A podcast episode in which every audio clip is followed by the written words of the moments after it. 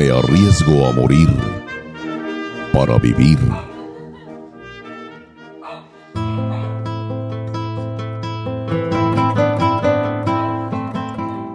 Cabalguemos juntos. Traigo en esta hora mi mano extendida sin dolo o desgarro.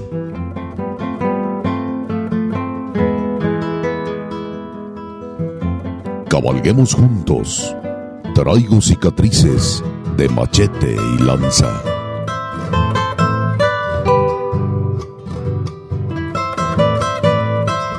Toda la pasión de la charrería y la tauromaquia en una sola arena. Arena mestiza.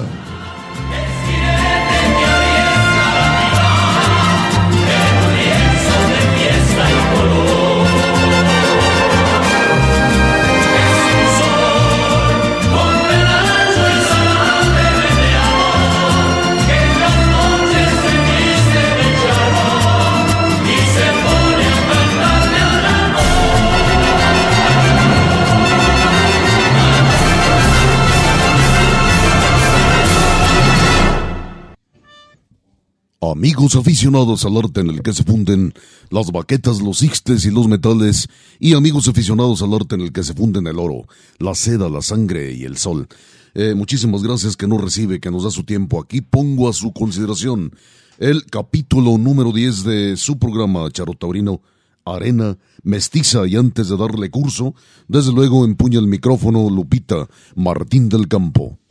¿Qué tal amigos aficionados? Eh, nuevamente le damos la bienvenida a este su programa Arena Mestiza, eh, pues con muchas actividades, tenemos muchas noticias y muchísimas cosas que comentar, por supuesto, de sus dos grandes pasiones, los toros y la charrería. Sí, señor, desde luego también el enlace hasta la Ciudad de México con don Leonardo Páez y muchas sorpresas más, así es que háganos favor de quedarse con nosotros, darnos su valiosísimo tiempo y vámonos recio.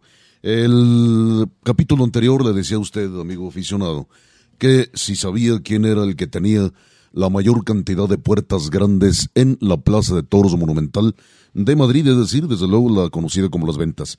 Eh, nos contestaron correctamente un gran amigo, Lupita. Sí, eh, Miguel Ángel Miguel Ángel Bolio, a quien le mandamos un saludo hasta allá, hasta la Ciudad de Sí, hasta México. la gran Tenochtitlán. Y también Antonio Pliego, es un seguidor que tenemos en Facebook, nos contestó correctamente. Muchísimas gracias. Sí, desde luego es nada menos que gracias, gracias que contestaron. y un abrazo muy afectuoso. Eh, don Antonio Pliego no es el cronista de Charros, el, nuestro amigo conocido. Estoy en duda. Si, si es así, que nos lo confirme, por favor. Eh, sí, ya hombre, que, este, bueno, su, es de la revista Charras. Sí, sí, eh, sí, bueno, era de impresa. Sí. Ahora ya está en, desde luego en página este, digital, en internet. Sí, así es. Y sí, sí, te confirmo, se Sí, trata de él. sí, sí, un abrazo, A quien le mi queridísimo eh, médico Antonio Pliego, una afición tremenda que tiene por la charría que desborda. Gracias por seguirnos, es un honor para mí saber que tenemos a, a tan importante, tan importante oyente. Pues bien, es nada menos que Santiago Martín, el Viti, sí, el- aquel formidable torero de Vitigudiño, de ahí su mote, de el Viti, de Vitigudiño, eh, una localidad, desde luego, salmantina, eh, en España. Si alguien me preguntara, si alguien me dijera que iba a ver la última faena de mi vida a través de video, yo pediría una de Santiago Martí- Martín el Viti. Qué torero más extraordinario. Una sobria elegancia, eh, un conocimiento técnico tremendo, devastador, un hombre de una educación taurina muy, muy, pero muy notada. Y no por nada es el que tiene la máxima marca de salidas en hombros por la puerta grande de las ventas de Madrid. Y hay muchísimo que hablar del Viti, pero en otras ocasiones lo estaremos haciendo. A caballo ahí es otra cosa. Sí, bueno, eh, son 14, 14 salidas 14 puertas grandes, sí. a hombros por la puerta Sí. grande y bueno, Diego Ventura, como lo habíamos anotado en, en, la, en el anterior programa, cuando le decíamos que nos referíamos a torero de a pie, pues sí, Diego Ventura tiene nada más y nada menos que 17 puertas grandes. 17 puertas grandes y veo por la, por la número 18. Seguramente. Este año seguramente es un extraordinario jinete, formidable jinete, un jinete se escribe aparte, pero sí también hay que anunciar y hay que decir que se ha cometido muchos abusos en la fiesta mexicana. Pero en fin, este es otro asunto y ahora le suelto una pregunta muy muy fácil para que haga favor de contestárnosla y hacer de este programa más ameno con, con mayor, mayor este, interés para todos ustedes. Bien, eh, muy fácil, le digo. Díganos, por favor, contéstenos, por favor. Y ahorita Lupita Martín del Campo nos va a decir eh, la manera más sencilla en la que usted puede comunicarse con nosotros y contestar las preguntas y cualquier otro comentario será bienvenido. Así no sea favorable para estas sus personas, para esta persona, para Lupita, para su servidor que les está hablando. Eh, ¿Cómo se llamaba el caballo que montaba aquella, aquella fecha, aquella fatiga fecha del 10 de abril de 1919 cuando Emiliano Zapata, mi general Emiliano Zapata, fue acribillado, que le digo fue masacrado en la hacienda de Chinameca en Morelos. ¿Cómo se llamó el caballo? Hay muchísimo que platicar sobre ese caballo, asuntos que no están, o detalles que no están eh, escritos tal vez en la historia oficial, pero que son muy, muy interesantes.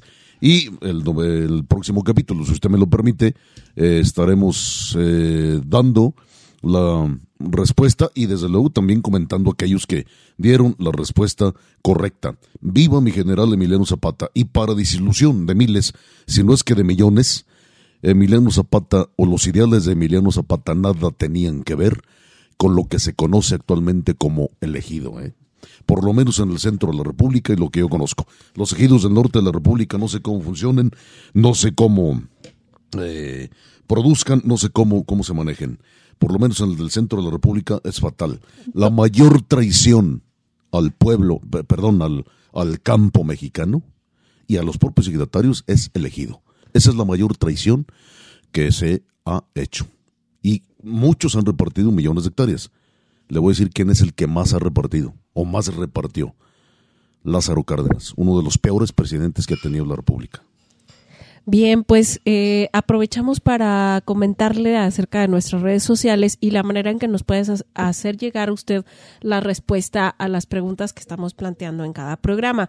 Eh, en Instagram eh, nos sigue por favor como arena.mestiza, en Facebook como arena mestiza y si usted no le gusta mucho el tema de las redes sociales y nos escucha por Spotify, aquí mismo en, la descripción del programa vamos a dejar la pregunta, porque hay manera de que usted interactúe con nosotros a través de, esta misma plataforma. Asimismo, le recuerdo que eh, estamos a través de Anchor, a través de, eh, de eh, por supuesto, Spotify y Apple Podcast. Entonces nos puede seguir ahí y por supuesto a lo mejor ahí no hay forma de contestar a las preguntas, pero recuerde que este programa también se publica en www.noticiero.taurino.com.mx.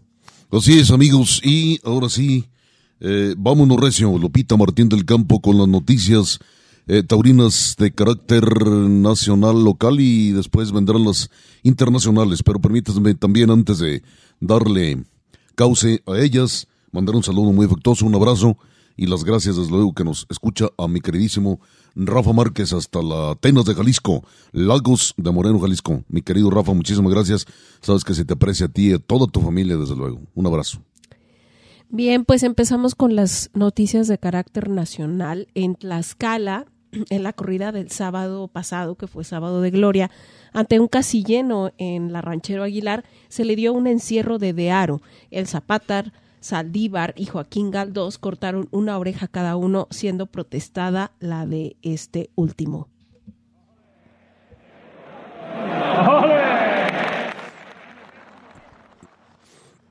El domingo pasado, ya domingo de resurrección, durante la tercera corrida de la Feria del Caballo, por supuesto esto en Texcoco, en tarde nublada y con lluvia y ante una media entrada, se lidiaron toros de diversas ganaderías a concurso. Chinampas, Shahai, Vista Hermosa, Pepe Garfias, Pepe Arroyo y Villar del Águila, que se le dio en quinto lugar y fue el ganador recibiendo arrastre lento y eh, al cual José Mauricio le cortó las dos orejas. Por su parte, el mojito cortó tres orejas y el conde se retiró en silencio. Durante esta corrida, Ricardo Morales el picador recibió un tumbo. Su hijo Omar, al hacerle el quite, fue prendido, resultando con una cornada interna en el muslo derecho.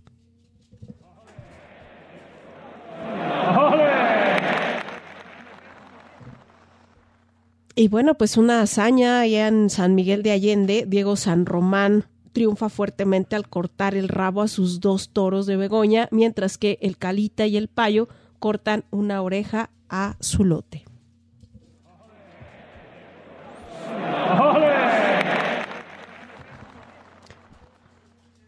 Durante la octava novillada de la temporada sanmarqueña salieron de Toriles ejemplares de Castorena, desiguales en tipo y de comportamiento complicado, desconcertante y a veces un tanto desesperante, aunque se debe anotar que recargaron en varas. Si bien eh, tal vez el tercero mostró mejores maneras, aunque para gusto de quien les habla, pues el arrastre lento estuvo de más. El joven Neira mostró que ahora tiene ideas más claras, mejor sitio, es decir, se le ve avance con respecto a anteriores comparecencias. En el caso de Joel Castañeda, también le vimos cualidades que es necesario seguir desarrollando. Es un muchacho muy dispuesto, ya que incluso cubrió todos los tercios en su segundo novillo. Con el tercer espada, el jovencito Emiliano Osornio, a pesar de las condiciones ya anotadas de los novillos, pudimos percibir un poco de su exquisita esencia. Es fino, posee un arte natural, un andar y unas formas que cuando logre dominar sus fallas con el acero, tendremos un torero caro.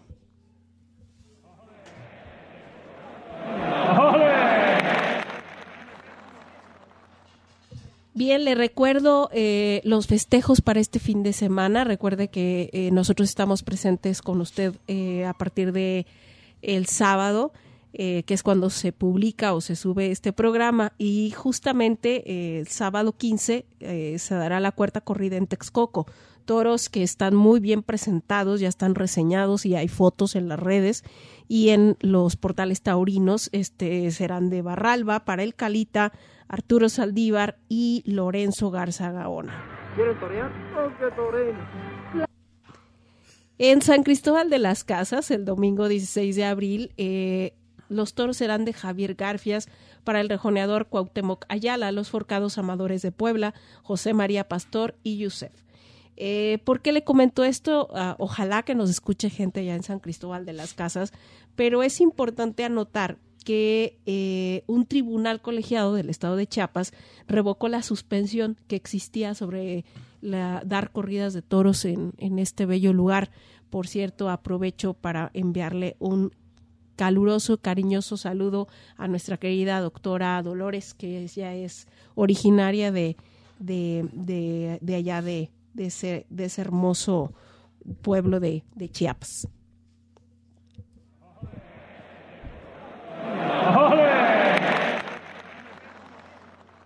Y bueno, pues al momento de, que estamos grabando este podcast, que es viernes, pues justamente en un momento más nos iremos a la novillada. Se da término al serial novilleril sanmarqueño, pero se abre la feria, la feria de San Marcos. Hoy tendremos eh, partiendo Plaza Hidalgo García, Fernando Vázquez, Sebastián Soriano, Diego Garmendia, Tomás Alejandro y Carlos Luébano como se dio cuenta, bueno, son seis muchachitos, otra de selección, y los novillos serán de la Alejandra. Luego, como le decía, cierra novilladas, pero abre, abre la Feria Nacional de San Marcos el domingo. 16 eh, de abril, bueno, se descansará el sábado y luego el domingo 16 de abril a las 5 de la tarde, el mano a mano del Juli con Adame y astados de Teófilo Gómez, que me parece que han rechazado dos, este, imagínense quién sabe cómo estarán, eh, han rechazado dos y entrarán de San Isidro. Luego se va a hacer una pausa eh, y el jueves reiniciamos nuevamente con la actividad de la Feria Nacional de San Marcos.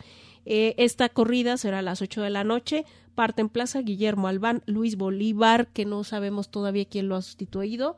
Así estaba anunciado, disculpe este no no no tenemos noticia en cuanto tengamos noticia pues lo subiremos a las redes y Juan Luis Siles con Toros del Junco luego el viernes 21 de abril Sebastián Castella Luis David y José Manuel Arellano con toros de José Barba. Y bueno ya le iremos dando un resumen acerca de la feria nacional de San Marcos acerca de lo que acontece en, en las corridas.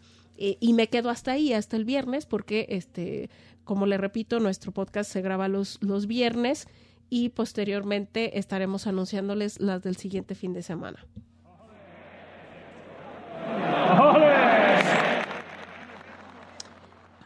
Y para quien guste asistir, ha dado a conocer a la prensa Fernando Robleño que estará el próximo lunes a las seis y media de la tarde en un eh, conocido restaurante de la Avenida Colosio en Aguascalientes, aquí en la parte norte, eh, en Puente Viejo. Ahí estará y, y bueno, ahí estará con eh, una charla con la afición.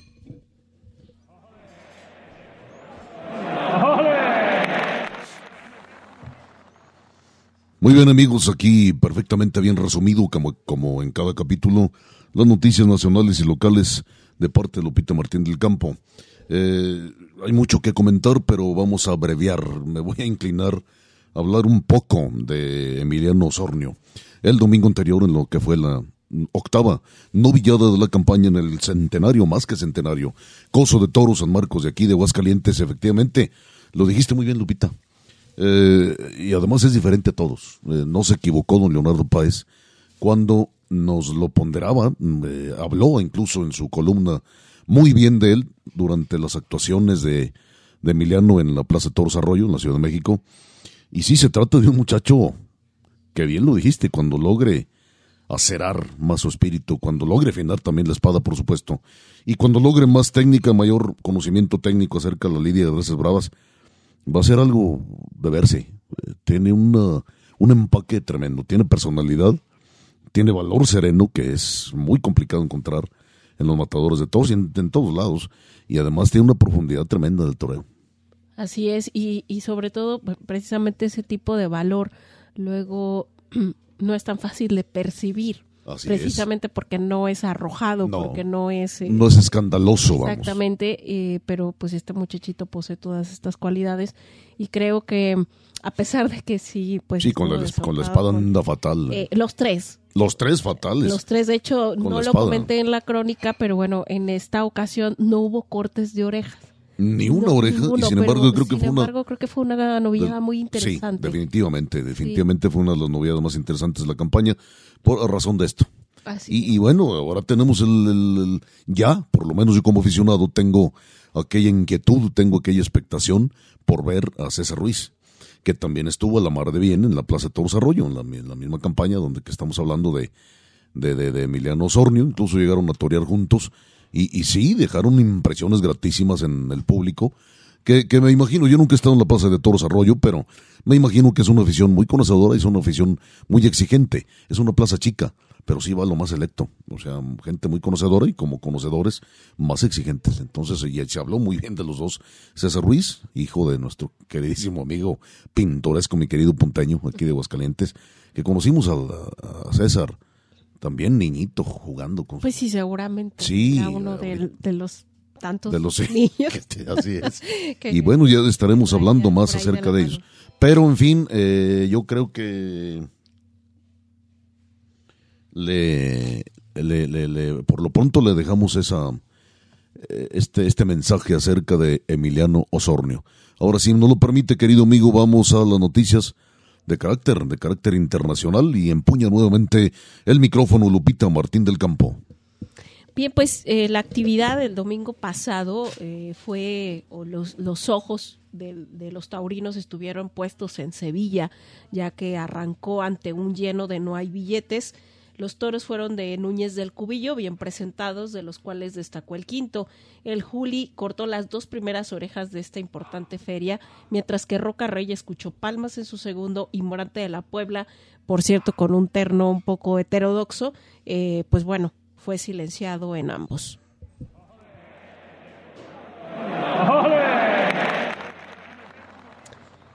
Mientras que eh, ese mismo día, pero en las ventas de Madrid, ante un tercio de entrada, se lidiaron astados de las Ramblas, el Tajo y un sobrero de Escribano Martín. Curro Díaz fue ovacionado en ambos toros, con más fuerza en el cuarto, por cierto, ya que perdió las orejas por fallas en el estoque. José Garrido eh, escuchó silencio en ambos y Borja Jiménez, quien confirmaba su alternativa, escuchó palmas.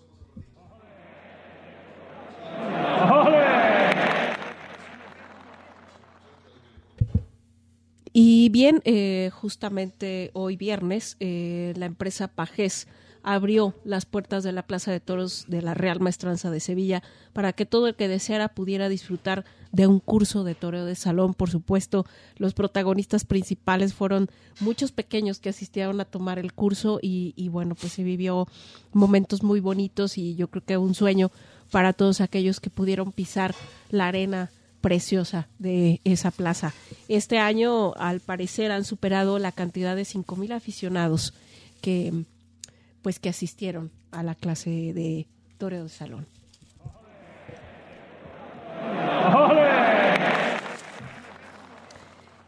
Y bueno, hablando de los mexicanos allá en el extranjero, eh, seguramente usted eh, se dio cuenta que Leo Valadez eh, no, pudo, no pudo comparecer en Arles y fue sustituido por Juan Bautista. Leo sigue inmovilizado por la fractura que sufrió en el dedo de su mano derecha. Así que, pues bueno, estaremos pendientes de cuándo eh, han programado la reaparición de Leo Valadez. Esperemos que se recupere eh, eh, favorablemente y, bueno, pues a lo mejor más vale perder algo así, pero buscando que, que, tenga una perfecta movilidad.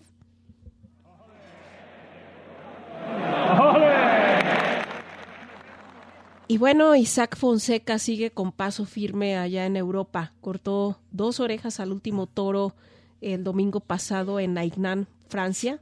El encierro, bueno, le recuerdo que fue de Pajes Mailán.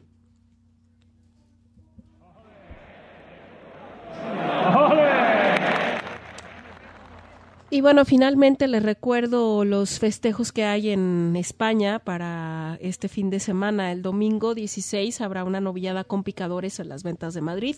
Partirá Plaza Mario Alcalde, José Rojo y Carlos Domínguez. Inicialmente se había anunciado un encierro de hermanos Sánchez Herrero, sin embargo, fueron rechazados por no dar el peso reglamentario y se han sustituido por los toros del Conde de Mayalde.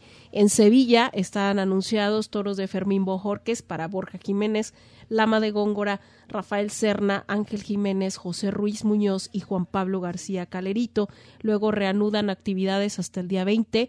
Eh, eh, los toros serán de Parralillo para Perea, eh, Daniel Luque y Francisco de Manuel. Luego al día siguiente, 21, Diego Urdiales, Manzanares, Rocarrey con Núñez del Cubillo y el 22 los toros serán de Victorino Martín para el Cid, Escribano y Emilio de Justo. Estos son los festejos allá en España, en Sevilla, que ahorita los ojos están puestos Núñez del Cubillo son los Teofilitos Gómez de México, son los españoles, son los Núñez del Cubillo son los Teófilos de allá, algo así, con toda distancia guardada, pero bueno, de cualquier forma, hay algo de similitudes donde quiera se cuece nada, y lo de la leña de, de, Vitorino, y eso lo digo con toda la categoría, la leña de la bravura, la, la leña que despierta el interés, la leña que despierta eh, la emoción.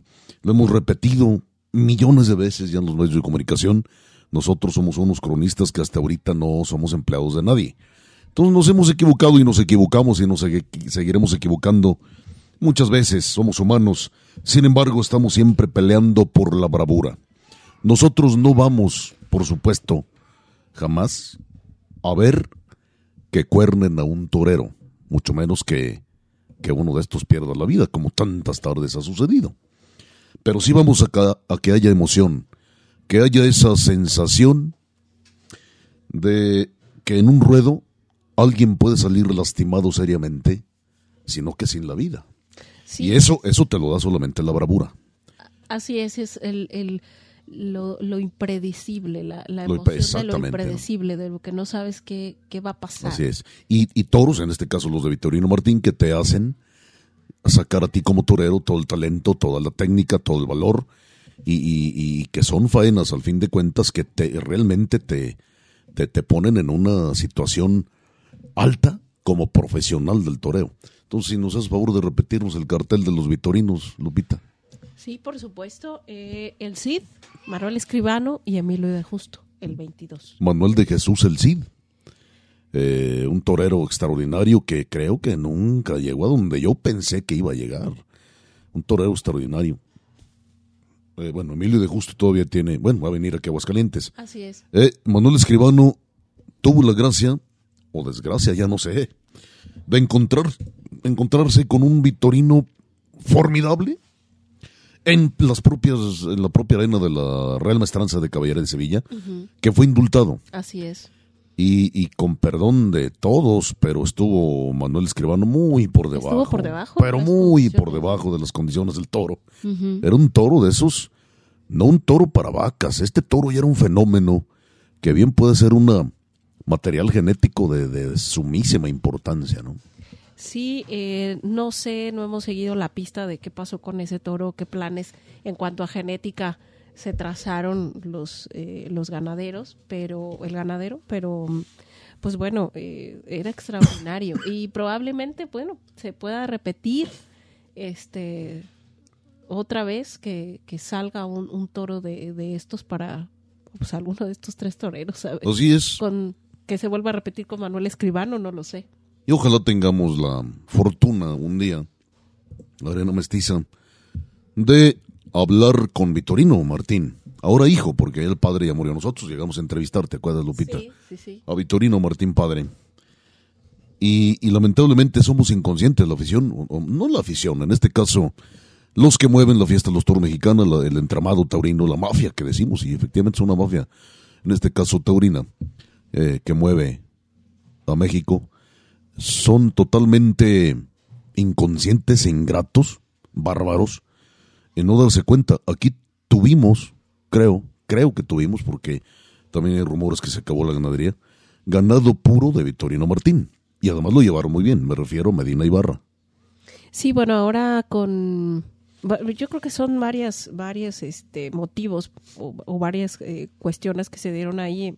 Este, no lo sabemos, fue la pandemia, eh, la, la, sequía que sufrimos en, en el campo en, en, algunos años anteriores y este y bueno al final de cuentas que pues tampoco es que lidien muy con mucha continuidad entonces no. al final no. eh, esto viene a, a, a, mermar definitivamente y bueno pues luego tienen que tomar decisiones al respecto Esperemos sí, sí, que se sí, hayan claro, quedado claro. con algo y que haya sido una medida de, de bajar la cantidad de animales que Claro. tenían para eh, para poder sobrevivir, para, sobrevivir, so- poder, claro. poder sostener la ganadería.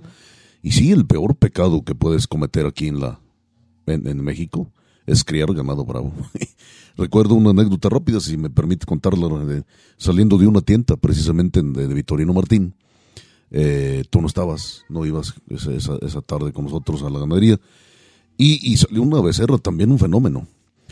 Y eh, de- por alguna causa caminé algunos metros con don Jorge, don Jorge Medina, y, y le dije, qué pecado tan grande es la bravura. ¿no? Y le cayó en gracia la frase. Incluso dijo que le iba a poner por ahí un azulejo en la, la plaza de tientas. Y, y yo haciendo alusión a eso, precisamente que acabo de comentar. ¿no? Aquí si quieres, si quieres que no se te compre tu ganado, tus toros, eh, para, para, para tardes estelares, para tardes importantes, para plazas importantes, bueno, pues cría los bravos y verás que no se te van a vender, ¿no? Sí, así es. Bueno, nada más para eh, terminar con el tema de, de- de lo del indulto de Manuel Escribano. El toro fue el 13 de abril de 2016. fue Sí, hace un se- rato, sí, Se indultó años, a cobra, eh, cobra diezmos. Siete se años. Cobra diezmo, sí, efectivamente. Diezmo. Como todo lo de Vitorino, casi todo. Cárdeno. De, Así de es. capa cárdena, claro. Así es. Precioso. Bien, amigos aficionados, y ahora mm, nos vamos con el micrófono, en este caso, a través de la vía telefónica de internet hasta la Gran Tenochtitlán, o la autora Gran Tenochtitlán, a saludar, como siempre, como cada capítulo, a don Leonardo Páez, a- que le doy las gracias, por supuesto, por, por este enlace y por sus comentarios. Don Leonardo, buenas tardes y adelante. Muy buenas tardes, Sergio Lupita. Buenas tardes. Gusto don- de saludarlos. Y eh, bueno, eh, acuérdense que este es un planeta manicómico, Sí, sí. o sea, enloquecido y, y- y ridículo a la vez, ¿no? Entonces, bueno, eh, cuando uno eh, escucha a los señores eh, publicronistas decir, para apoyar a la fiesta hay que asistir a los toros, a las plazas de toros, a las corridas o a las novilladas. Y uno dice, qué bonita frase. Sí, Y entonces, en la corrida inaugural de la Feria de Sevilla sí, de este año, eh, se pone el cartel anhelante de no hay, No hay billetes, sí, así es. ¿verdad? Así Y es. entonces van este Morante, el Juli y Rocarrey Sí, señor. con toros, creo que de Fuente Imbro, no me hagas No, de, De no, de Núñez del Cubillo, don Leonardo. Ah, de Núñez del Cubillo. Núñez. Sí. Perdón, perdón. El, el- entonces, eh, eh, lo que ocurre es que va la gente, gasta su dinero, apoya la fiesta y entre los haces, que yo les llamo haces, hinos de la fiesta, ganaderos modernos, que también son ganaduros, Sí. empresarios con Z, empresarios. Eh, ¿Qué pasa con la fiesta? Bueno, un desfile de mansos, ¿verdad? Y luego, como cereza en el pastel, un presidente que le llaman allá, no son serios, maestro, acá presidente es el presidente. Sí, señor. Y, y los juececitos de plaza, pues Sí, son juececitos sí. de plaza. Así es. Pero allá el, el metido a juececito de plaza le suelta dos orejas Sí, el Juli. Juli, Que le da la puerta ¿Verdad? grande, sí. ¿verdad? Le dan la puerta grande por este eh, un, un- una estocada donde sea a, a una mesa con cuernos y dice uno, bueno, bueno, bueno, bueno, Sí. esto es lo que va quedando de la de la fiesta de los toros. Eh, don Leonardo, incluso antes de, de enlazarnos con usted telefónicamente, pues decíamos que, que los Núñez del Cubillo eran los teofilitos españoles, o algo muy Eso parecido. es. Eso es. Y fíjate cómo salen con muy buena presencia. Sí, sí, bien, sí, muy bonitos, bien muy- cortados y muy, bien armados. Sí. bien, bien cortados. rematados, Bien sí, presentado sí es. Sí. No. ¿Y, y qué hacemos con la bravura, señores asesinos? sí, ¿verdad? Y Sí. entonces le dan le dan la razón al atajo de idiotas metidos antitaurinos y le dan la razón a aquellos que piensan que la fiesta no tiene propósito de enmienda. no, lamentablemente no, Ustedes. No, lamentablemente me no. parece trágico. Y la gente, quiero decirles que sale encantada Mm, de haber desquitado, ¿verdad?, sus euros con ese desfile de mansos y el despliegue de tauromaquia del Juli con la mesa con cuernos. Dice uno, bueno, pues esto es lo que hay, como diría Amponce, y háganle como quieran. ¿eh? Y sí, efectivamente, Sí. don Leonardo, y bueno, eh, por cierto, en las redes y sociales que ya están tan expandidas en el mundo, se han sido muy criticadas las, las orejas del Juli. De cualquier manera se las dieron y salió por la puerta grande. Eso sí. Pues sí, sí, sí, eso, eso les pasa por ser toreros marca de reconocido prestigio, ¿verdad? Y con tantito que les enviste un toro y le metan la espada donde caiga, este, ahí van las dos orejas y la apoteosis. Bueno, es- pues eso es, te digo, alejarse eh, de unos principios éticos, estéticos, humanos y trascendentes de una fiesta de toros que ya perdió rumbo, ¿no? Sí, don Leonardo, lamentablemente eh, decimos, y bueno, si las cosas en España están así, pues aquí en México yo creo que estamos tantito peor. ¿verdad? Y entonces, pues el problema es que eh, la metrópoli siempre influye en sus colonias.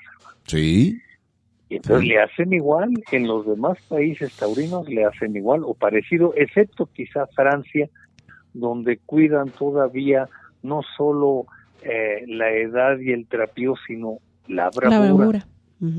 Sí. ¿Qué es tan importante? La, la bravura es importantísima, don Leonardo, es lo que también comentábamos antes de enlazarnos con usted.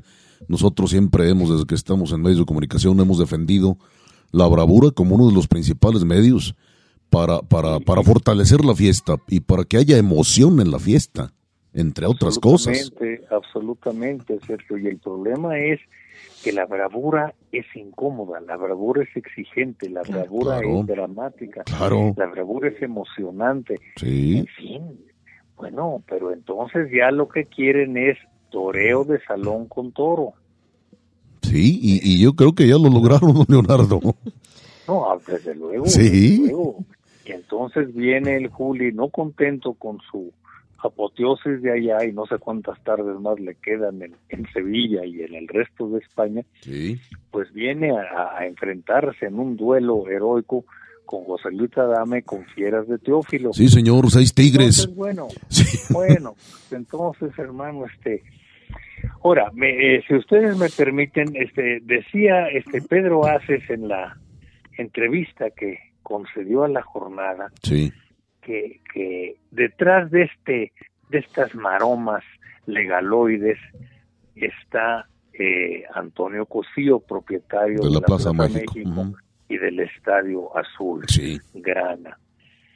Bueno, volvemos a lo mismo, si no son ganaderos y toreros, son propietarios de inmuebles, ¿no?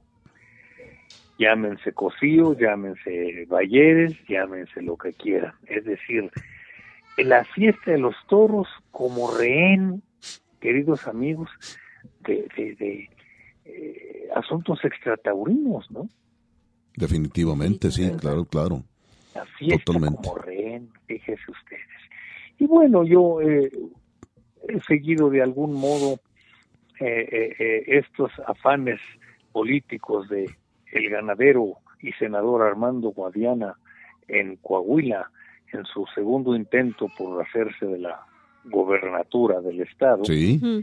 Y bueno, no he visto una sola, no he oído una sola frase que diga y vamos a recuperar la tradición taurina de Coahuila. No, No. ¿no? no, no, no. ¿No? A pesar, Tesla sí, toros no. Bueno, maestros, no somos serios como planeta, queridos amigos. No, No, don no Leonardo, y, no, y, y de eso hay un larguísimo rato que platicar en todos los ámbitos. Eh, pero bueno, este programa es, es charro taurino y, y quizá no tengamos tanta oportunidad de, de hablar acerca del, del tema del hombre en este planeta. Que sí, esto no. sí, Lo que no podemos perder de vista, queridos amigos, es que si este planeta anda como una cucaracha boca arriba, sí. este, ¿cómo queremos que ande la fiesta? No, no, definitivamente tiene que ser un reflejo de lo demás. quién? Es un reflejo de lo demás. Sí, es un desde luego, efecto sí. dominó Sí, señor. de este entusiasta caos y esta anarquía eh, ruidosita que, que, que nos cargamos. Y bueno, la fiesta no puede estar al margen de tamaño guateque, ¿no? No, claro, claro, No, claro. al final de ¿verdad? cuentas Ahora, platíquenme ustedes, por favor, luego No, eh, don Leonardo. se me hace, se me hace que la, la, la, la, la tradición charra Sí. eh, conserva ciertos márgenes de, de seriedad o, o platíquenme. Sí, sí, ay, Leonardo, es, es amplísimo el tema, pero sí, sí, efectivamente, mire usted, eh, eh, también hay mafia en la charría, ¿eh? y también hay ventajas y también hay ciertas, ciertos asuntos, ciertos abusos, pero no llegan a ser tan, tan graves y no llegan a ser tan enconados, tan severos como, como, el- como en los toros, desde luego. Sí. Estamos un poco salvados de esto. Eh, sí, sí nos hemos, eh, se ha hecho, sobre todo en la parte competitiva. Yo no me gusta decir deportiva porque para mí la charrería no es, no es deporte, para mí es un arte. Eh, en la parte competitiva eh, se han hecho tan, tan, tan, pero tan decodificados, es decir, casi todos los charros están cortados con la misma tijera por el afán este de, de, De hacer puntos. de hacer puntos. Entonces, por ahí hay muchos charros famosos que no, ahorita no vale la pena mencionar. Además, no están aquí para defenderse porque eh, me- se me pueden echar encima. Y- y- pero hay muchos charros famosos, de los más jóvenes que hay ahorita, que usted les ve una faena X. No sé qué tan metido usted, usted, don Leonardo de la Cherría, pero vamos, una suerte. Ya les vio una y ya les vio todas las demás. Es decir, no invitan a, como aficionado a, a- a- a- a- a que haya esa expectación por verles. Y así hay muchísimos. Sí, y, y bueno, en cuanto a la cuestión de, de los animales, este, yo creo que se ha mejorado mucho en el, sobre todo el ganado caballar y el ganado de tal vez de colas, pero por ejemplo sí ha bajado un poquito la seriedad, el tamaño del ganado que se mete para jintear, por ejemplo, sí, por ¿no? ejemplo. que es un poquito más, más este eh, criticado en la parte de la charrería, porque claro, luego hay gente que ve los toros del rodeo estilo americano y claro, pues son uno, son unos tremendos animales, Sí, pero nos, nos avasallan, definitivamente. pero, pero definitivamente sí se cuidan más eh, aspectos de, de, fon- de fondo en la charrería. Ajá. sí, estamos, Ajá. estamos, estamos un poco menos dañados, don Leonardo. Eso es, o sea, hay mayor preservación Sí. de tradiciones, aunque Sí. haya clonación de, de actuantes. Exactamente. Pero lo que sí también nos preocupa de, pues sí, es también atacado la charrería, no igual que los toros, pero también es muy atacada por los supuestos eh, animalistas, o supuestos abogados, como yo les digo, ¿no? O sea, supuestos les- abogados de animales. ¿Pero qué les molesta de, de la charrería? hermano? Pues que, eh, eh, que por ejemplo, Pues que eh, se tumban se- las se tumban las yeguas, se en- tumban en- los en- toros. Se tumban los toros al colear, se tumban las yeguas al manganear, tanto a pie como a caballo. Y sí, y de repente también de- ahí llegan a ser fracturas muy severas en los caballos de colas. Ah, bien. Eh, no es muy común, pero sí más de lo que yo quisiera. En los últimos años yo ahí, la suerte de colas es lo que ya, ya no disfruto, porque en vez de estar disfrutando estoy nada más eh, ahí con el Jesús en la boca de que vayan a quebrar un caballo. Lo que- y se quebra un caballo no por accidente, don Leonardo. La mayor parte de las veces, la mayor parte de las ocasiones que se fractura un caballo en colas es por, co- como decimos entre el ambiente de la charría, por marranos, los charros. Es decir, con ese afán de tumbar a como de lugar, ¿verdad? Sí. y se echan encima los toros y quebran las patas de un caballo. Entonces, en esos son los que sí definitivamente no estoy de acuerdo. Yo creo que un charro que deliberadamente eh, quebra un- a su cabalgadura, pues no es digno de llamarse charro ni siquiera de montar a caballo. ¿verdad? Ay, de- como le digo, eh, pero hay, hay, hay muchísimo de qué hablar. Si me permite pasar a otro, a otro, otro tema de la tauromaquia, don Leonardo, es, pues también felicitarle porque no se equivocó con Emiliano Sornio. Estuvo aquí el domingo anterior en la Plaza de Toros San Marcos de Aguascalientes. Lo estábamos ¿Y esperando con mucho. No, no, no, pues es un muchacho diferente. Es un joven ¿Verdad diferente, sí, diferente? señor, completamente. Estuvo, eso sí, a la mar de mal con, las, con la espada, como estuvieron sus alternantes. Habrá que afinarla. Pero, pero es un muchacho que, que torea con sentimiento. O sea, lo hace apasionadamente. Es distinto. Con- sí, sí. Con mucha interioridad. Sí, señor, sí, señor, definitivamente. atención Sí, señor. torero. Definitivamente. Sí, señor. Entonces estamos ante un muchacho más que interesante. Me parece que podría haber ahí un, un este, mire, Bruno, Bruno Aloy. Eh, claro, hay más, pero, pero yo destacaría, escoge un cartel, pues aquí está Bruno Aloy, aquí está Milano Sornio, y aunque no lo he visto, a Carlos Ruiz, nuestro paisano aquí de Aguascalientes. Oye, mi querido Sergio, Sí, pero es que para que veas cómo la fiesta de toros está diseñada por antitaurinos. Sí, definitivamente. Fue el muchacho dos tardes consecutivas, César Ruiz, en, en Arroyo. En Sí, la señor. segunda ya no cortó orejas por porque pegó, pinchó la, el primer viaje. Pero a lo que voy, ¿sabes cuántos pitones ha visto desde que triunfó? Seguramente ninguno. No, yo creo que ninguno, don Leonardo. Ni uno, No. maestro, ni No. uno. Entonces dice uno, bueno, qué maravilla de los publicronistas que dicen que hay que ir a las plazas, pues a ver a toreros con 25 años de alternativa, o con 20, o con eh, 15, es decir, y, y esta falta de renovación de, la, de, de los eh, actores de la fiesta, yo no sé si se ocurra en, en, en el caso de la charrería.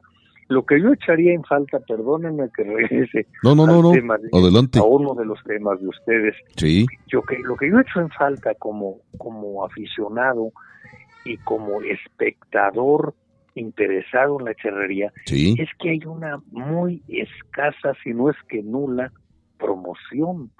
Sí, don Leonardo. tradición. Sí, es, Sí, es cierto, ahí tiene se razón. ha quedado bastante corto la charrería. Sí, definitivamente. Ah. Sí, no, no. eh, Se eh, vende, no la venden no, como no. un espectáculo lleno de emociones y de Así es. colorido y de destreza y de lo que ustedes quieran. Así, ¿no? es. No, no, nunca, nunca ha sabido venderse, don Leonardo, lamentablemente. ¿verdad? Es extraño, maestro, es extraño porque pues es una tradición maravillosa de este totalmente. país y, y con un de reiterados talentos de, de los jinetes mexicanos Sí, y, cómo no. y Sí finalmente no no no se no se acuerdan de la sociedad donde está inmersa la charrería como se es. nos volvió urma- ur- se nos volvió urbano el país Sí, entonces ya se quedaron en rurales sí, sí. los charros Así ¿verdad? es, sí. Sí, sí, Ese sí. es un error de estrategia Sí, severo sí. que no veo yo propósitos de enmienda tampoco. No. ¿eh? No, eh, ya no me hagan caso. No, no, es cierto, es cierto, estamos de acuerdo. a una ventaja o, o algo bu- bueno que se ha venido en la parte de la charrería es que, por ejemplo, el Congreso Nacional Charro y varios eh, torneos importantes, eh, hay un canal de YouTube en la Federación de la Federación Mexicana de Charrería. Hay un equipo Sí. muy muy bueno, muy respaldado. O sea, la verdad es que las transmisiones en vivo son bastante buenas. Pero volvemos a lo mismo. Yo lo sé porque a mí me gusta la charrería y porque estoy metida en esto pero a lo mejor otra persona que, que no eh, está tan, tan familiarizada con la charrería, tan empapada, pues nunca va a saber que hay un canal de YouTube donde puede ver charrería, ¿no? Entonces, eh, es. eso sí hace bastante falta y, y, pues respaldar ese esfuerzo que está haciendo la federación de, de hacer esas transmisiones, porque repito, sí son de calidad. Como, como transmisión en vivo son de mucha calidad pero sí, no, sí, sí. interesante lo que me dices, Lupita, y claro, no lo, no lo sabemos la mayoría de los mortales. Sí, claro, no. Que, no, no. que bueno, yo, yo me emociono profundamente cuando veo una charreada donde haya brío y donde haya competencia, no obsesión de puntos. Exacto, exacto. de orejas. Exacto, exacto. Ha dado en el punto, don Leonardo.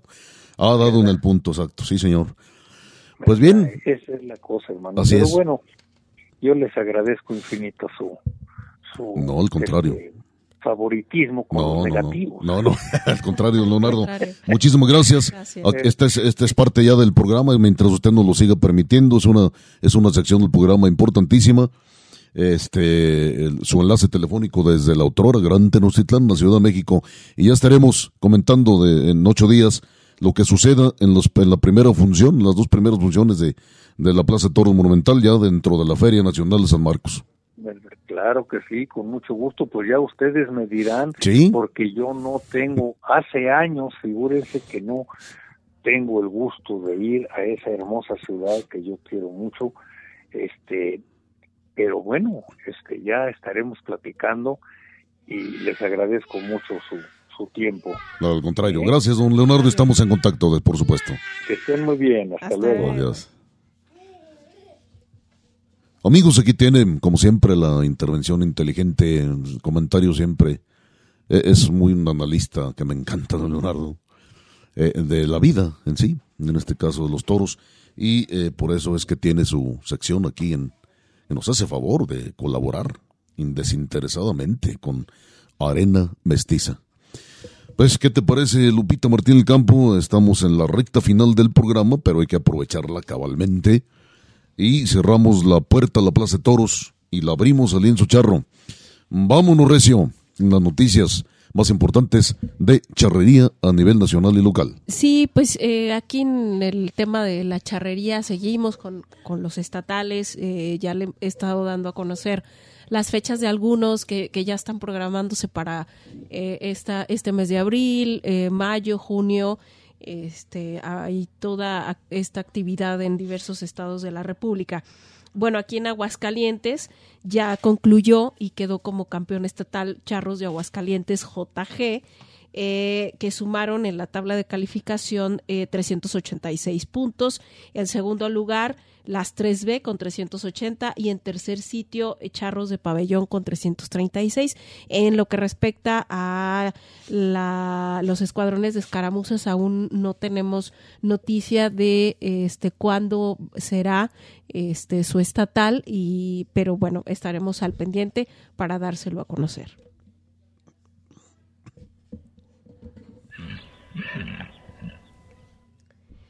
Y bueno, en Zacatecas, ahorita precisamente cuando se está grabando este podcast, eh, desde el jueves 13, están en su estatal por fin ahí en, en Jerez, en el lienzo charro póker de Aces.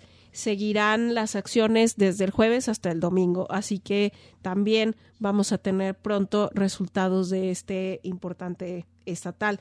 Lo mismo sucede con Veracruz, que están programadas justamente para las mismas fechas que en Zacatecas. Y bueno, ahorita que estábamos platicando con el señor Leonardo Páez, lo comentamos, el estatal de Zacatecas lo puede seguir usted por el canal de YouTube de la Federación Mexicana de Charrería. Eh, lo está transmitiendo en vivo, así que eh, no lo piense y entre a la página.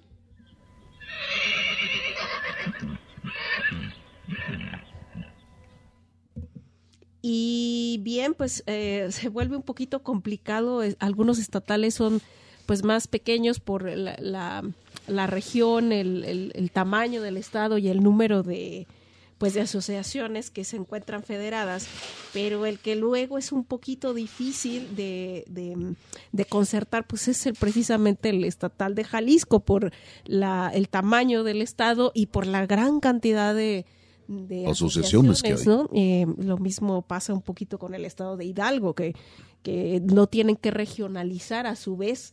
Entonces, ya han dado a conocer porque no, eh, no habían no habían este, programado muy bien cómo iba a estar, pero bueno, resulta que van a empezar del 29 al 30 de abril, será en la zona Valles. Eh, la segunda será del 17 al 18 de junio, porque aparte hacen diferentes eliminatorias. En la zona costa, que, que será en Vallarta, esta, esta eliminatoria, los estatales son 6 y 7 de mayo. En el sur, 3 y 4 de junio. Y este luego va a haber otras dos fechas, 17 al 18 de, de julio. Luego en, en la zona de la Sierra de Amula lo programó para el 23 de abril y para el 27 de mayo. La zona centro y altos de Jalisco, que también es pues bastante grande, lo programaron para el 10 y 14 de mayo y luego otro segundo para el 8 al 11 de, julio, de junio. Perdón. Eh, del 13 al 15 de mayo, ahí en Charros de Jalisco, será el Campeonato Estatal Infantil y Juvenil. Recuerde que luego estará eh, el Nacionalito precisamente acá en Aguascalientes. Entonces, esas, esas fechas programaron en Jalisco para eh, los pequeños.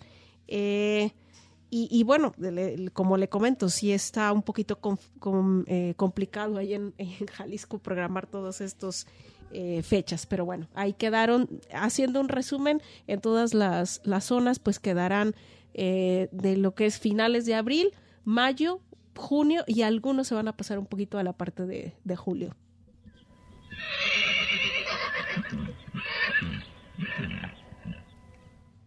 Y pasándonos del bello estado de Jalisco a la parte sur, en el estado de Guerrero, pues bueno, le comento que habrá un gran torneo del 50 aniversario de los regionales de Guerrero. Eh, precisamente está ahorita que estamos grabando el podcast, que es 14 de abril y 15 de abril, en el lienzo charro Darío L. Arrieta, esto en la capital guerrerense, que es Chilpancingo.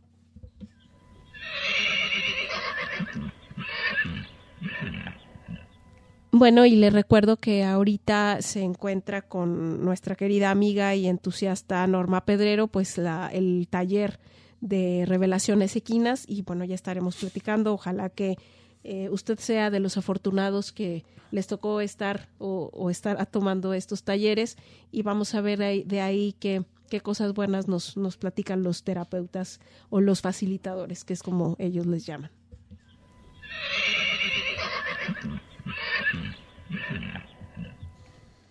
Amables oyentes, aquí se entregó el paquete de noticias de charrería. Desde luego también estaremos abundando de hoy en ocho días, si no lo permite, eh, sobre lo del cartel de las charreadas aquí dentro de la Feria Nacional San Marcos en el eh, Poliforum, charro de ahí, de la isla San Marcos. Ya se publicaron, eh, seguramente los mandaron por redes sociales, en algún periódico de la ciudad también salió ya publicado el cartel. Eh, pero estaremos abundando sobre él, como le digo, eh, el próximo eh, podcast de Arena Mestiza ya sería el número 11, esto dentro de ocho días. No se olvide tampoco, amigo aficionado, que puede usted entrar a Cinco y Acción, que es Cinco y Acción, es otro podcast hermano este, donde se toca el tema de el cine. Si no le gusta el cine, escúchelos le va a comenzar a interesar. Y si le gusta, ahí va a poder participar y va a poder quizás también estar en desacuerdo con los comentarios que hagan nuestro queridísimo amigo Rodrigo Guerrero y sus compañeros en 5 y acción. También eh, quisiera mm, eh, recordarle que en el noticiero taurino.com.mx están las bases para que usted concurse ya en fotografía, ya en ensayo o crónica acerca de las novilladas de la Plaza de Toro San Marcos, que hoy terminan, o el viernes terminaron, pues, y la, los corridas de la Feria Nacional de San Marcos, esto en la Monumental. Eh, habrá un solo premio para la mejor fotografía, un solo premio para el mejor ensayo o crónica, pero las bases, eh, usted haga el favor de penetrar, como le dije, ahí a la página del noticiero taurino.com.mx y las encontrará para que, para que participe. Habrá cinco mil pesos para la mejor fotografía y cinco mil pesos para el, eh, el mejor ensayo o crónica. Bien, y volviendo con el tema de la, pues la actividad charra aquí en la Feria Nacional de San Marcos, no hay mucho detalle, por eso eh, me guardé un poquito de comentarios. fue, fue, muy escueto lo que dijo Manuel. Así es. Lo que dijo el Puga Manuel, Manuel Esparza. Más o menos le voy a comentar las fechas para que usted esté pendiente. Si luego tenemos la, la programación de qué, de qué equipos están. Exactamente, qué días y a qué horas es qué equipos. En la, en la actividad de la, en, la, en el lienzo de la isla San Marcos será el 17, 18 y 19 de abril. Habrá un torneo estatal. Después habrá un coleadero de feria el 21 de abril pues están esperando alrededor de 100 charros para... Ave María Purísima. Eh, hay otro evento que sería un torneo de categoría AAA y AA. Las eliminatorias serían 23 y 24 de abril, esperando que culmine eh, la final, o sea, que la final sea obviamente el 25 de abril, que es el día, eh, pues es día grande. Sí, el día grande de la feria, el día grande del evangelista Marcos. Así es, y bueno, se espera que en esta charreada pues haya una gala de mariachi, pero como le decimos, solas... En esa charreada el 25. Así es. Pero no se sabe quién va a charrear. pero no sabemos, no sabemos todavía quién... Bien lo que, lo que decía don Leonardo, ¿no, Lupita? Y, y, y, y sí lamento, y yo siendo apasionado de la charría, lamento bastante que los charros sean tan egoístas, sean tan egocéntricos, sean tan narcisistas. Imagínate, por ejemplo, ¿a quién le va a interesar un ver un colega como espectador? ¿Sí? ¿A quién le va a interesar estarse viendo 100, coleadores?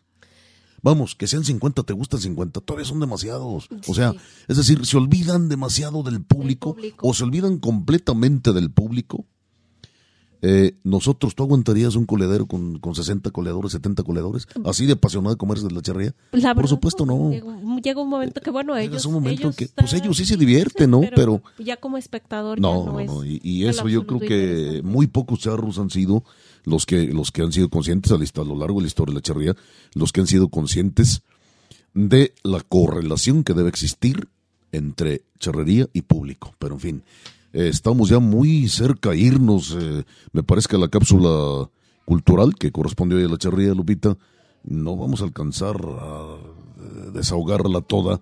de cualquier manera vamos a, si no, si no la, completamos, vamos a dejar este el bosquejo, exactamente un boceto acerca de ella.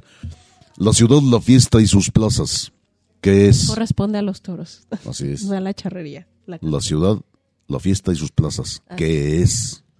Es el título. Ah, ¿De un libro. De un, exacto, de un libro. sí. ¿De quién? Yo creo que el público, sobre todo aguascalentense, debe de recordar a un personaje muy importante, cronista taurino de aquí de Aguascalientes, que duró muchos años escribiendo para El Sol del Centro. Así es, donde después lo hice yo. Así es. Así es, eh, don Jesús Gómez Medina, mejor conocido como La Mula, alias La Mula Gómez, Sí, uno de mis plumas favoritas. Entonces este libro de La ciudad, la fiesta y sus plazas, eh, lo comencé a leer y no pude acabar, no pude parar hasta terminar el libro. Amenísimo, era muy elegante su pluma, era muy certera la mayoría de las veces.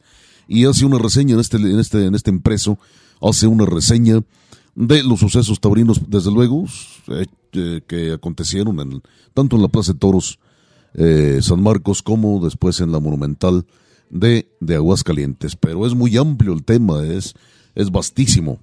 Desde luego la Plaza Monumental a partir del 23 de noviembre de 1974, que fue inaugurada, con Manolo Martínez, Eloy Cavazos y desde luego la alternativa de Fermín Espinosa, Armillita, Toros de Torresilla. El primer toro se llamó Hidrocálido.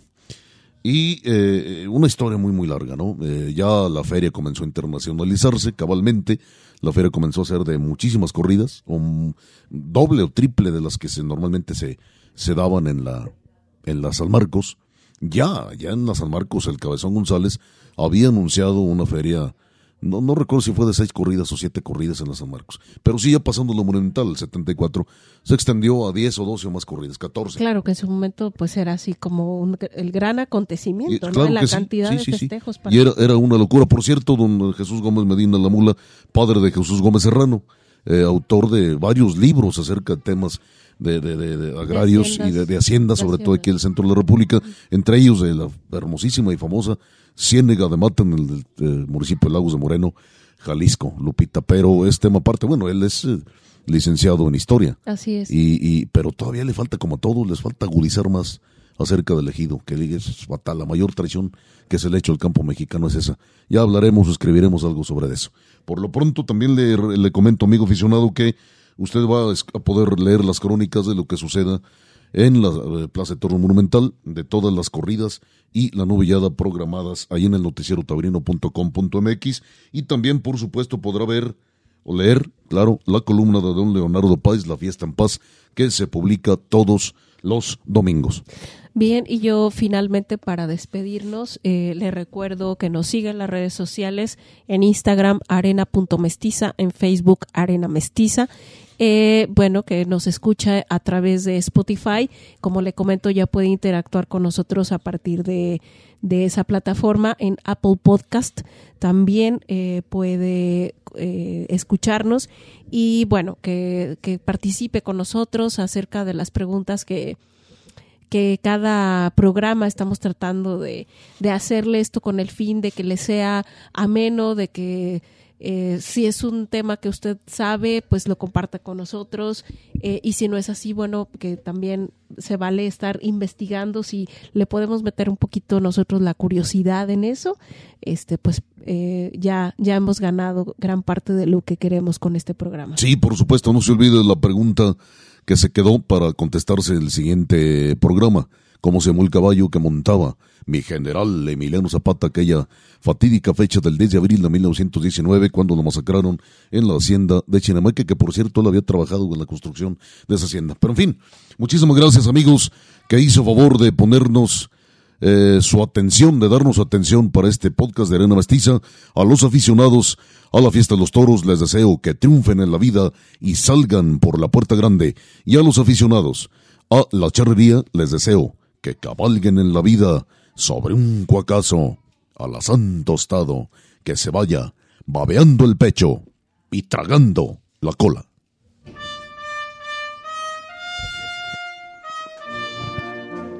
Me arriesgo a morir para vivir.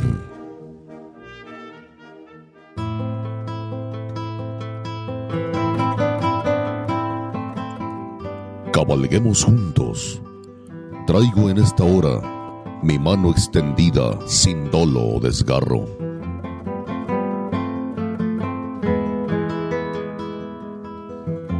Cabalguemos juntos, traigo cicatrices de machete y lanza.